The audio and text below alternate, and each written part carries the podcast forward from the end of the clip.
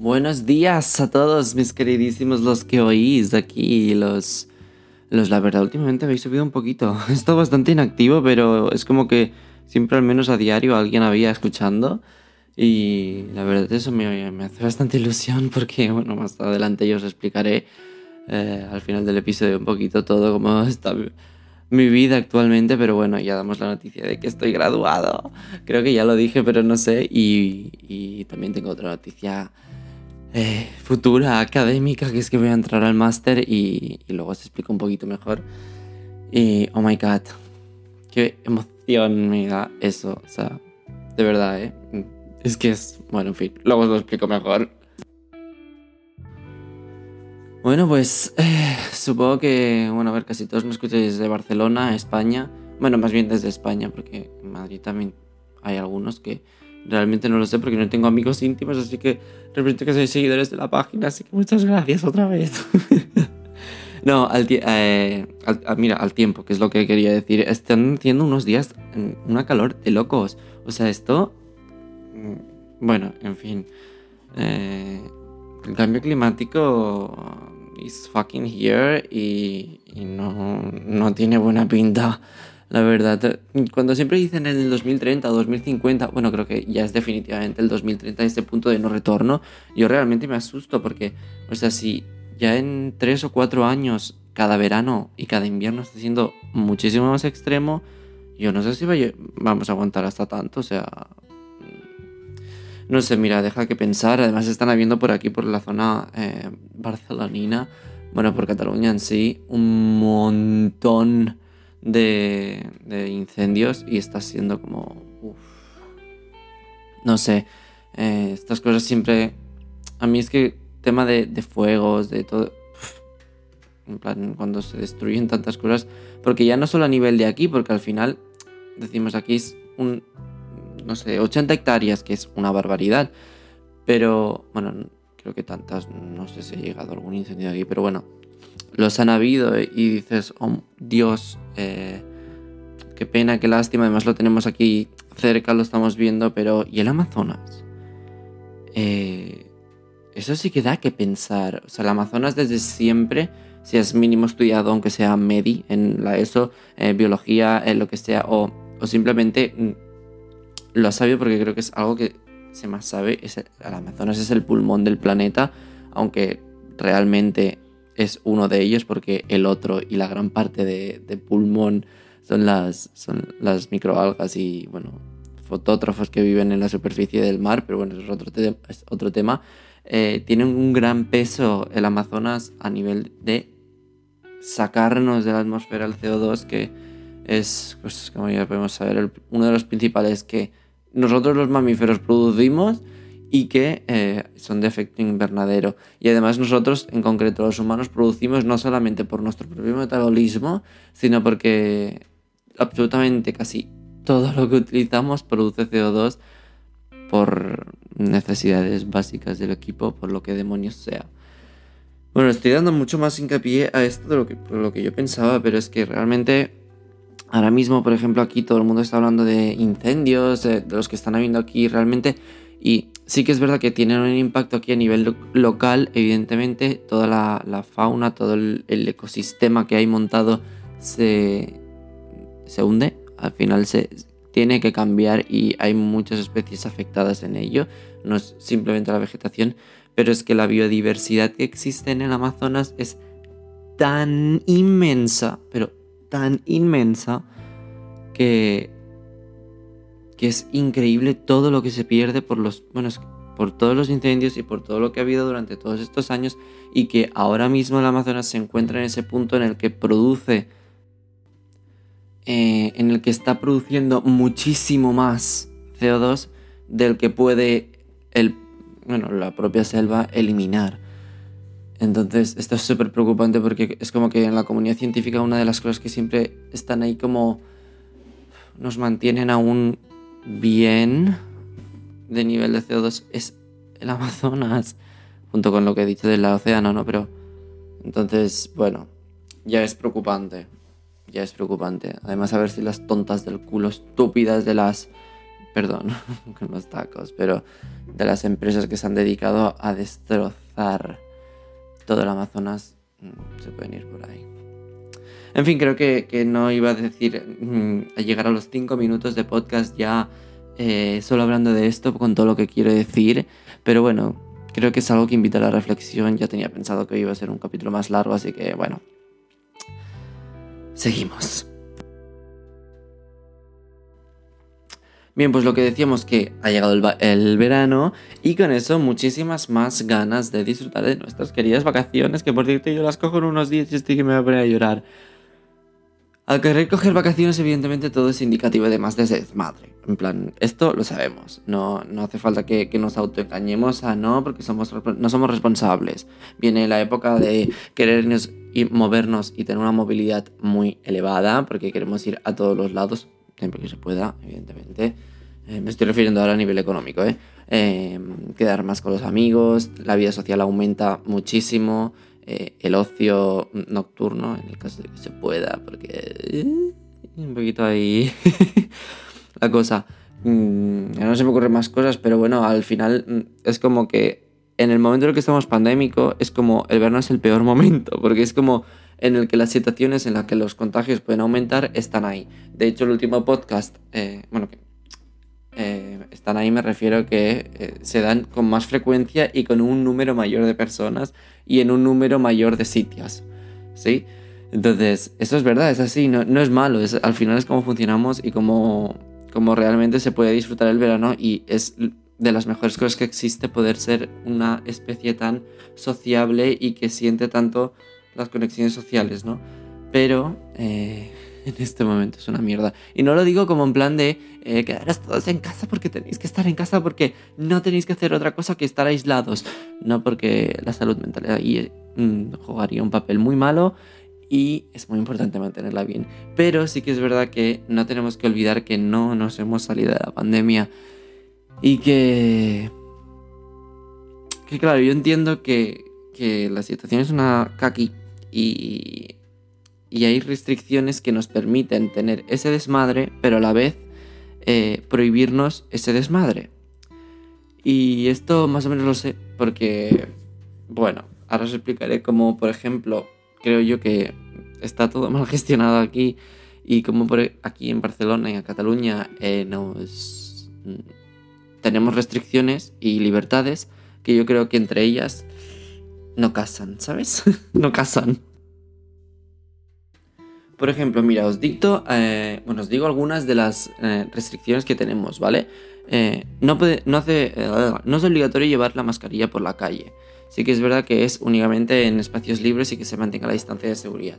Pero únicamente aplicando, o sea, em, si somos listos y no creo que haya una persona que, se crea que esto va a ser cumplido estrictamente, si somos racionales, sabemos que al poner esto, cuando se sacó la mascarilla obligatoria por la calle, era evidente que muchas situaciones no iban a ser. Evidentemente, eh, en espacios cerrados se mantiene más el respeto a la mascarilla, mm, pero dejémoslo ahí. Y el, en espacios libres no. O sea, da igual que haya una, 30, que 40.000 personas que la mascarilla no se pone. En la gran mayoría de casos. O sea, aquí creo que todos los que podemos estar escuchando esto eh, sabemos que es la verdad. ¿Qué más? Eh, el ocio creo que ahora mismo está hasta las 11 o las 11 y media, no me acuerdo. Y bueno, va ligado a lo que ahora después diré. Las reuniones de personas pueden ser hasta 10 personas. Eh, puedes estar en las terrazas sin mascarilla, con hasta 10 personas. Eh, representa que en sitios cerrados privados también, pero tampoco lo tengo muy claro. Bueno, que todo esto son como medidas que es como que dicen, eh, tira para la libertad, porque todas estas medidas que acabo de decir son medidas que eh, no se van a controlar. No va a haber alguien controlando eh, expresamente todos, o sea, todos los grupos que se forman, todo el mundo que lleva la mascarilla. No va a ser así, porque en cualquier momento me puedo poner a un metro y medio de distancia y decir que ya no estoy incumpliendo la norma. Eh, yo sinceramente estaba bastante harto de, y sobre todo con la llegada del calor, de tener que llevar la mascarilla por la calle. Sobre todo en ciertas situaciones en las que sí que es verdad que voy o con gente que es de mi burbuja o yo solo por la calle y digo, pues aquí no es necesario. Ahora sí que es verdad que, eh, por ejemplo, cuando yo estoy mucho por Barna, Barna ciudad, y yo la llevo puesta, porque hay un nivel de gente que, bueno, pues a mi preferencia preferí llevarla puesta. Que también he de decir que hay bastante gente, mucha gente que eh, la lleva y me sorprende, porque no, no me lo esperaba. En plan, a ver si lo voy a decir. Cuando la quitaron, muchísima gente dijo que se iba a seguir llevando la mascarilla. Y bastantes conocidos míos también, llevando la mascarilla tal y como la siguen llevando hasta el momento. Que es básicamente cuando el, nivel de gente con la que está rodeado ya empiezas a decir, vale, mejor mantengamos prudencia. Y punto, ya está. Al final es que... y bueno, el, el gordo de la, de la de todas las restricciones barra libertades que tenemos es el toque de queda a la una, de 1 a 6 en toda Cataluña. Sé que es verdad que no todos los municipios están afectados, creo que son 158 o 148, no lo sé, y son los que tienen una población mayor a 5.000 y tienen una, una incidencia de casos eh, que supera los 400 casos cada 100.000 habitantes. Y a excepción de 13 pueblitos muy, muy, muy chiquititos que no, tienen, no cumplen ninguno de estos parámetros, por lo cual no deberían tener el toque de queda, pero como los pueblos que les rodean em, sí que tienen todos estos parámetros y además en elevadas, es decir, que mejor tienen pues 2.000 o 3.000 casos por 100.000 habitantes, es que no lo sé, la incidencia está así, pues eh, también se ven afectados con el toque de queda. Acá, el pueblo en el que vivo yo, que es un pueblo, que sí que es verdad que es la periferia de Varna, pero somos un pueblo que estamos en la montaña, somos 4.000 habitantes, si llega, que yo creo que ni llega. Y a lo mejor han habido dos casos en toda esta última ola. Por favor, no me jodas. Bueno, dos o veinte, no lo sé. Y nos toca el toque de queda. O sea, un pueblecito de nada, que somos mm, yo, cuatro yayas, tres jóvenes y una cabra. Plan, no es así, pero ya me entendéis que somos muy poquitos. Pero es verdad que todos los pueblos de alrededor son bastante más densos en población y tienen una incidencia pues, bastante alta. Así que bueno, en fin. Y total, como me afecta, pero no me afecta, no sé cómo decirlo. Bueno, recordemos que con el, con el fin del estado de alarma hace relativamente poco, creo que fue en mayo, es que ya ni me acuerdo, eh, el toque de queda se quedó suspendido. Y, fue como, ¿os acordáis? Ese boom de todo el mundo en la calle, de, la, población dividida en sois unos irresponsables y eh, nos la pela todo, estamos hartos de que nos quite la libertad y vamos a salir a la calle. Eso sí que la verdad que fue bastante imprudencia porque menuda barbaridad. Pero bueno, que eso, que está hasta la una y al final, eh, a ver, a mí no me afecta a diario porque tampoco, o sea, pues cuando el toque queda está activado, em, yo estoy en casa, ya estoy diciendo a título personal y a título, por ejemplo, de mi, de mi círculo, ¿no? Pero por ejemplo, si hay algún viernes que te apetece salir o, hoy mismo, por ejemplo, tengo una cena familiar, pues ya tienes que estar ahí pendiente como antes de, llegar pronto a casa, porque pronto, porque al final a las 4 de la mañana no voy a llegar, pero a lo mejor a la una y media, a las 2, o simplemente tener esa tranquilidad de que me puedo largar a mi casa cuando me da la gana, pues ya está. Al final yo ya sé que todo esto, el toque de queda de los narices, lo están haciendo para que todo lo que es ocio nocturno, que no es ocio nocturno legal, se, no, esté, no se produzca. Pero al final lo que hace es que el botellón en vez de en la calle se produzca en una casa o en un sitio cerrado, lo que sea. O que se produzca en sitio público también, pero no tan conocido. O yo que sé, o que la policía no suele ir. Es que al final las cosas son así. Y, por mucho que pongas el toque de queda, los que por los que realmente están poniendo el toque de queda no se ven afectados porque lo van a hacer igual. Esos botellones los van a hacer igual. Todo todo eso lo van a hacer igual. En plan, todo lo, que quieren controlar con el toque de queda no van a cesarlo por, por eso, sino que a los que mm,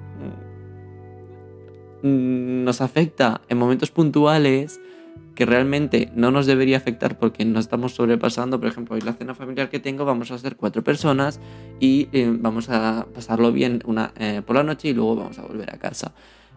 ¿Qué hay de malo ahí o qué hay de prohibición? Pues nada. Yo tengo que estar pendiente de no llegar más tarde de la, una porque a ver si me van a multar. Y evidentemente una multa sí, yo no la pago, no me sale de los narices porque me parece que multar por esto es Bueno, mira, si te pusieron una multa más o menos económica, vale, pero 100 o 1000 euros. Porque he llegado a ver de 1000 euros. Así que es verdad que acumulan otras cosas, pero ya 100 euros me parece una barbaridad. O sea, madre mía, de locos. Pero bueno, lo dicho, creo que lo he dejado bastante claro. Eh, poniendo este tipo de medidas y liberando otras, liberando otras, tipo la mascarilla en la calle. O sea, me parece mucho más importante que la mascarilla esté obligatoria en la calle que no que haya un toque de queda. La verdad, o sea, es que el toque de queda siempre he pensado que es la cosa más tonta y absurda que han aplicado. O sea, es que no, no hay otra.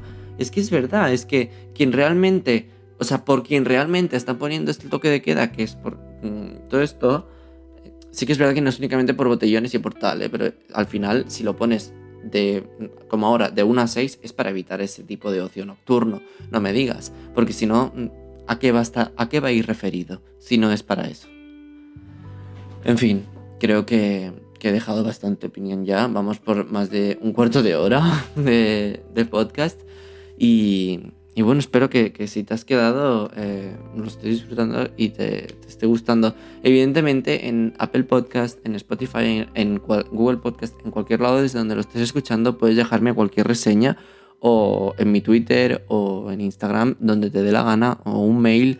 Creo que desde Anchor tengo todas las disponibilidades. Si no, evidentemente, escríbeme a mi Instagram o a Twitter y puedes dejarme cualquier opinión que tengas al respecto sobre eso, porque me encanta debatir. Y es más, si quieres hacer un podcast conjunto, lo podemos hacer perfectamente.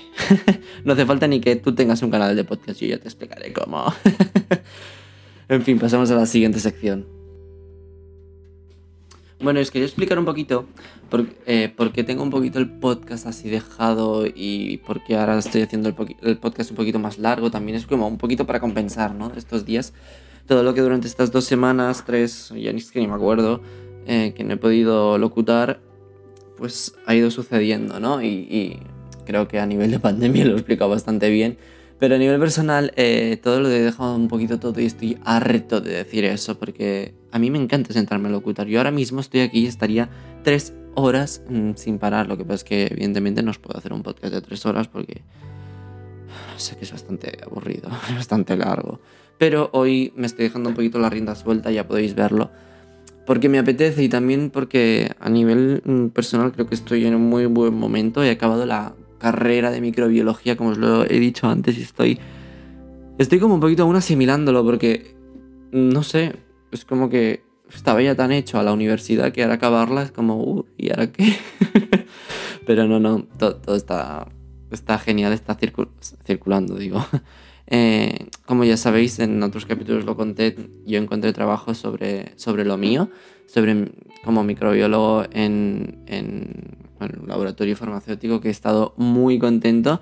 Em, he estado ahí un tiempo, ahora la semana que viene termino y he sido muy feliz de poder mm, ganar toda esa experiencia justo antes de acabar la carrera, en mi final de carrera. Acabo la carrera y y cerrarlo así, ¿no? O sea, estoy muy contento, muy orgulloso. Sinceramente, mm, de mi promoción no conozco a nadie que haga esto. Sí, me da mucha pena porque sería lo que más me gustaría que hubieran podido hacer. Eh, tanto mis amigos cercanos como los, conocidos de, la carrera, porque creo que es una experiencia, eh, así como el Erasmus te enriquece en, cierta medida en unos aspectos, y yo creo que es algo que, sirve mucho, pero que yo no he podido disfrutar, eh, poder trabajar justo de lo que estás estudiando al finalizar la carrera es bastante...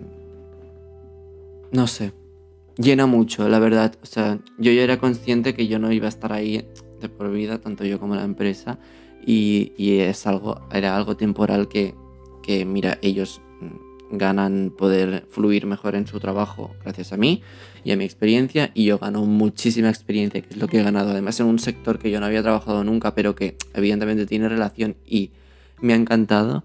O sea, al final eh, mi currículum se va a ver muchísimo mejor sinceramente con esto y, y sobre todo mi, mi yo personal y mi yo profesional está muy orgulloso y muy, muy, pero que muy satisfecho de haber podido hecho esto. Sí que es verdad que no ha sido fácil, ¿eh? no ha sido un cambio de rosas. O sea, el último semestre y los últimos exámenes de la carrera con trabajar ha sido horrible. Pero bueno, mira, todo ha sido organizarse, poder hablar. Em, organizarse las cosas al final porque es súper importante. Y, y mira, disfrutar. Em, justo antes de entrar a trabajar, porque yo entré en marzo, eh, yo apliqué para un máster. Y el máster era microbiología clínica avanzada. Y adivinad. Bueno, antes os he hecho el spoiler. ¿eh? Estoy dentro. Oh my god. De hecho, paso de la autónoma, que es la universidad que he hecho la carrera, a la V, que es como la otra pública. Y digamos que me mudo de la periferia barcelonina universitaria a la mm, universidad ya eh, establecida en Barna Centro. Va a ser como todo muy diferente. Estoy muy emocionado, tengo muchas ganas. Porque sí que es verdad que cuando me dijeron que estaba admitido, dije, sinceramente, ¿eh? porque en, ese, en esa semana era la que acababa de acabar la, carrera entera. En plan, que había acabado de exponer el TFG, estaba trabajando, eh, no sabía si seguir trabajando, si buscarme otra cosa, si era bien el máster, si largarme fuera. O sea, fue una semana que, en fin, pero es normal, o es el abismo de la carrera, ¿sabes? Ese abismo que expones el TFG y de golpe tienes un precipicio enorme ahí en el cual yo aún estoy cayendo y cuando toque suelo es porque ya me he vuelto a establecer en el camino hasta que tenga otra vez otro precipicio, pero real que, que, que ese abismo da vértigo. Y nada, pues mm, que lo voy a hacer, estoy muy ilusionado, ya me he matriculado. Eh, esto es muy fuerte, muy fuerte, porque no sé. Mm, me, hace mucha ilusión, la verdad. También además eh, estaba con esto del cómo finalizar el contrato, dejarlo todo muy bien atado. Em, digamos, empezar las vacaciones de verano que empiezan para mí la semana que viene bien y, y todo ligado, ¿no? Como he dicho, sobre todo a nivel de mis perspectivas futuras. Y, bueno, y además también se juntó que por medio ahí me, he estado en el proceso de vacunarme, que por cierto, eh, en nueve días me vacuno de la segunda dosis y ya estaré completamente inmunizada. Bueno, cuando empieza a surgir el efecto más o menos al mes, pero bueno, es un sueño, de verdad, ¿eh? es que parece que sea, en plan, y es ponerte una vacuna, pero de verdad, implica muchísimas cosas vacunarse. Dejadme dar un trago de agua y ahora vuelvo para la última sección ya y ya, ya os dejo tranquilos que llevamos veintipico minutazos ya, eh. Oh my god. Si sigues aquí, de verdad te lo agradezco porque eh, me hace muy feliz que, escuches el podcast así. Eh, el capítulo entero, siendo capítulo largo, que me quieras escuchar a mí, eso me hace muy feliz. De verdad que sí. Así que muchas gracias y ahora te doy la última sección y ya te dejo tranquilo que hagas lo que te dé la gana. pues mira, hablando de la vacuna que yo estaba hablando anteriormente, de, mi proceso vacunal, las vacunas se aceleran muy, muy, muy, muy, muy rápido el proceso de vacunación en España, ya que España ya está siendo el primer país en el ranking de personas con al menos una dosis administrada. Esto a nivel de Europa, ¿eh? Em, es muy fuerte. Y hemos pasado a Estados Unidos. Bueno, lo pasamos hace bastante, pero nos hemos mantenido ahí como el top 1. Así que pese a la mala gestión que pueden pensar algunos y, yo en muchos aspectos también, hay protocolos eh, de procesos de vacunación que se establecen y se cambian cada 3-4 días y, literalmente es así, em, que bueno, deja que desear. Al final eh, se está yendo a una vacunación muy rápida y, y se nota ese deseo de querer al porcentaje deseado y necesario para poder volver a una total normalidad. Oh my god, qué fuerte. También tenemos otras noticias, que es que eh, hoy mismo los casos de COVID en España, España hablamos, ¿eh? España, porque a nivel mundial eh, a esta hora la verdad aún no los tengo, son las 2 y 5 y yo aún no lo tengo. Pero sí que tengo los de España y es que tenemos 3.642 nuevos casos, lo que hace que son 1.000 menos que la media de nuevos casos de los últimos 7 días. Así que ya volvemos a estar en un mejor camino después de todas estas semanas que hemos pasado con la nueva variante y esos treinta y pico mil casos semanal, bueno, ha sido una barbaridad. Que sí que es verdad, que ya lo hablamos en otro podcast, pero aquí todo vino de las Islas Baleares, de Mallorca. No les estoy echando la culpa a ellos, pero sí que es verdad que la, al menos en Cataluña la cepa ha entrado por ahí. Y el MIF ha tenido mucho que ver. que no, le, no tiene la culpa a nadie, repito, ¿eh? Pero las cosas han funcionado así. O sea, pero es que tampoco han hecho nada fuera de la eh, legalidad. Así que todo está bien. Dejámoslo así. Pero es que al final todo esto es una montaña rusa. Y es muy al azar que mira, que te puede tocar, no tocar, que si no sé qué. Yo, por ejemplo, se he pasado nunca el COVID, pero es que es que quién sabe en qué momento puede tocar. No hay que tenerle miedo, hay que vacunarse para pasar la enfermedad asintomática o con los menores síntomas posibles y de una manera muy leve. Y, mira, es que al final es cuestión de tiempo y que todo esto se acabe y que todos acabemos conviviendo con el virus tal y como, por ejemplo, hace muchos años hemos hecho ya con el virus de la influenza, que es el virus de la gripe. Así que bueno, con mucha esperanza, mucho amor y muchas ganas de que os vacunéis todos y, y agradeciéndoos mucho que lleguéis hasta aquí, me despido y nos vemos en el próximo episodio. Cuidaros muchísimo. Un besote, o un besote, un besote y un abrazo muy fuerte y nos vemos pronto. Chao, chao.